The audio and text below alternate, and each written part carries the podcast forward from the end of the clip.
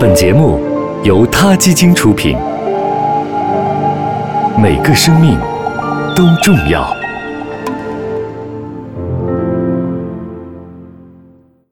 欢迎收听今天的他 Radio，获取每天最新节目推送，请关注他 Radio 微信公众号。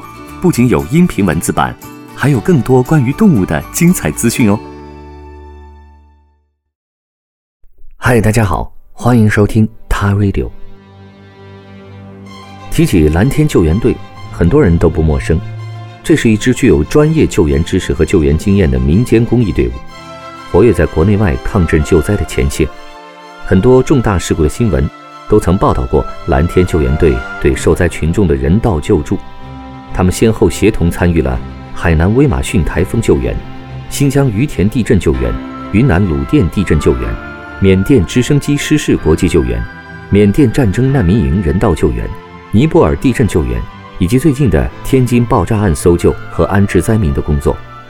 而今天的 t Radio 想跟大家说一说蓝天救援队在津巴布韦保护大象的反盗猎行动。蓝天救援队的负责人王科说。反盗猎还可以被称为是野生动物的救援，蓝天救援队擅长的就是救援。他们是如何想到要不远万里前往津巴布韦保护大象，开展反盗猎行动的呢？咱们来听一听他是怎么说的。我们为什么想做这件事情？我们都知道绿色和平组织，都知道无国际医生组织，都是非常有名望的这个国际组织。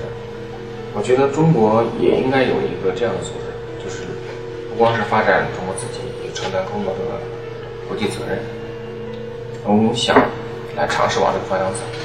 刚开始说能在国内做起来就已经谢天谢地了，但随着你看我们后来，呃，参与到各个国家的一些，菲律宾的风灾，像尼泊尔的地震，像缅甸的地震和水灾，我们走出去觉得这个效果非常好，也是需要就是大家就中国是一个准发达国家，实际上。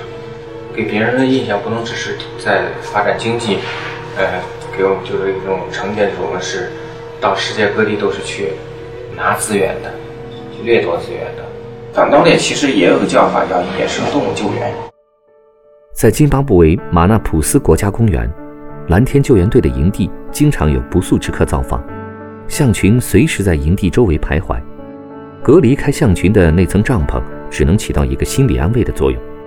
队员们只能希望这群庞然大物能够感受到自己的这份善意，别踩过来。而百米之外的那头狮子，据当地人说，他曾经杀死过两个人。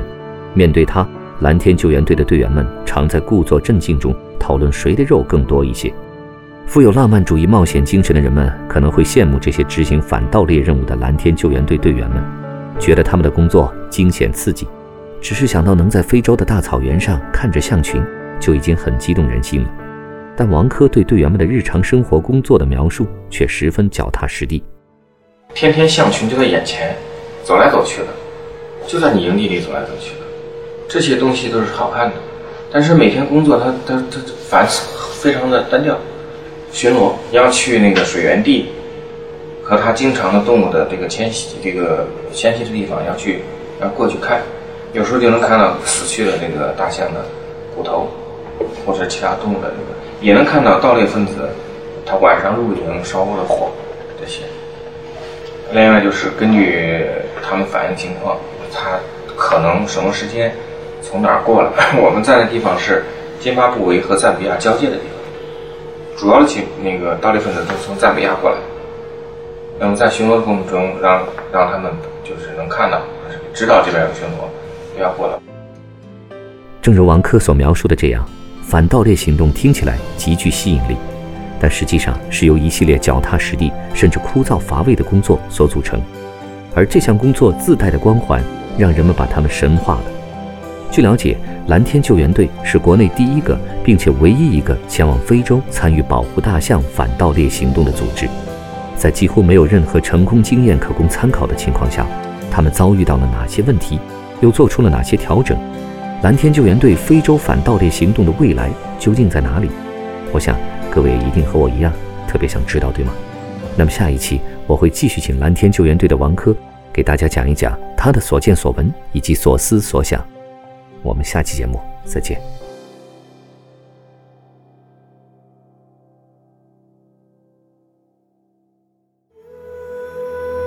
他 radio 中国大陆第一家动物保护公益电台。在这里，我们讲述动物的喜怒哀乐。尊重生命，善待动物。他的世界因你而不同。